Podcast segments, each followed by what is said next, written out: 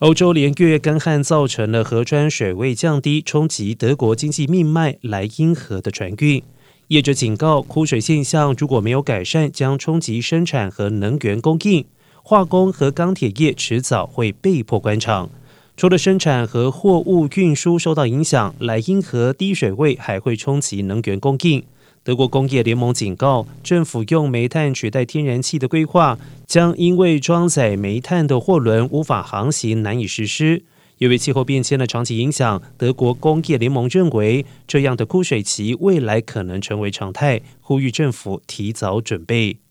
而莱茵河源自瑞士经德国、法国，从荷兰出海，可以说是欧陆运输原物料和产品重要的河川。德国境内河流运输的货品有七成流经莱茵河，堪称德国的经济命脉。